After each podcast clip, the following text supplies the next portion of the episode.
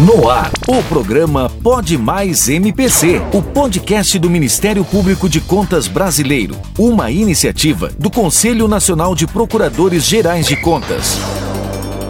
A proposta do Pode Mais MPC é a de dar voz a cada um dos 32 Ministérios Públicos de Contas existentes no país e tornar a atividade ministerial mais próxima da população de seu estado e de toda a sociedade brasileira.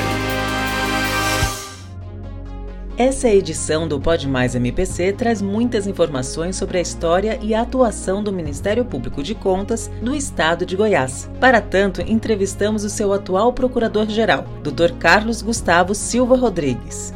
Procurador, o efetivo estabelecimento de um Ministério Público junto ao Tribunal de Contas do Estado de Goiás perpassa décadas de história. Gostaríamos que o senhor nos contasse como se deu a instituição definitiva do órgão até a sua conformação atual. Inicialmente, eu gostaria de registrar que é com grande satisfação que venho falar sobre o Ministério Público de Contas do Estado de Goiás e possibilitar que seja conhecida um pouco da sua história.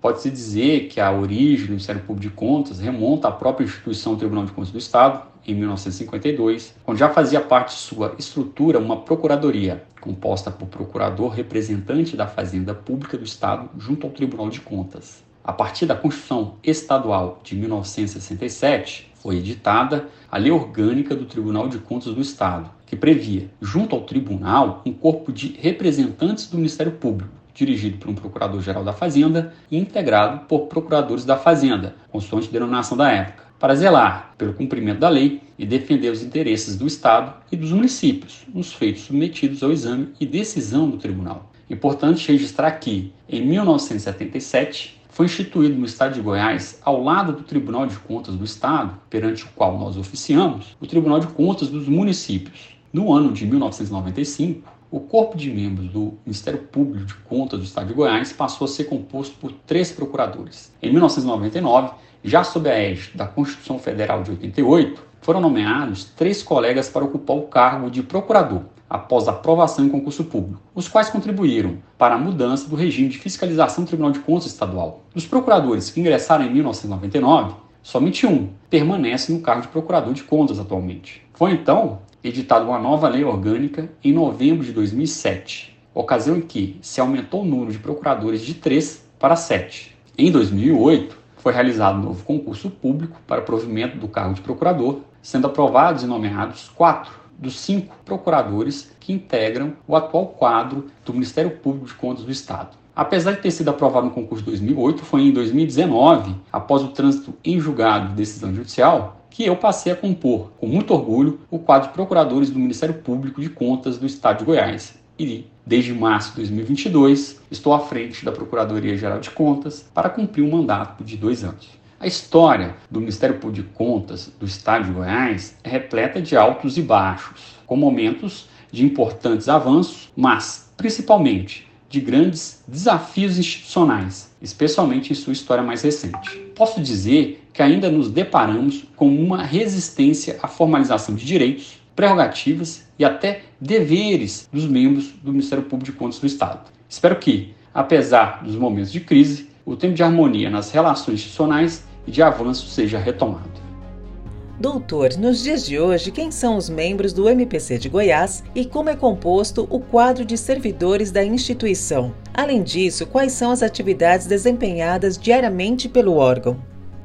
Atualmente, o Ministério Público de Contas do Estado de Goiás possui sete cargos de procurador, dos quais cinco se encontram providos. Além de mim, o Ministério Público de Contas do Estado é composto atualmente pelos seguintes membros: Dr. Eduardo Luz Gonçalves, Dr. Fernando dos Santos Carneiro, doutora Maísa de Castro Souza e Dr. Silvestre Gomes dos Anjos. Não contamos com quadro próprio de servidores. Assim, o quadro de servidores é provido integralmente pelo Tribunal de Contas do Estado. São servidores de carreira ou ocupantes de cargo em comissão para assessoramento. Hoje, temos um total de 17 servidores em função de apoio e assessoramento a todos os cinco gabinetes procuradores da Procuradoria-Geral e do protocolo. A parte mais significativa do esforço é consumida na função de fiscal da lei em processo de prestação de contas, de registro de atos de pessoal de fiscalização de atos e contratos e das demais matérias de competência do Tribunal de Contas do Estado.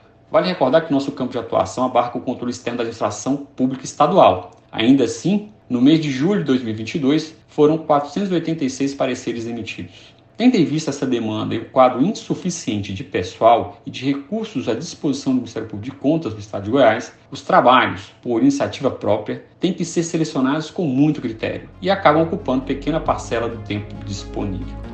Procurador, como tem sido o relacionamento do Ministério Público de Contas goiano com os administradores públicos do seu estado? E mais, de que forma o órgão tem colaborado com a sociedade e vice-versa?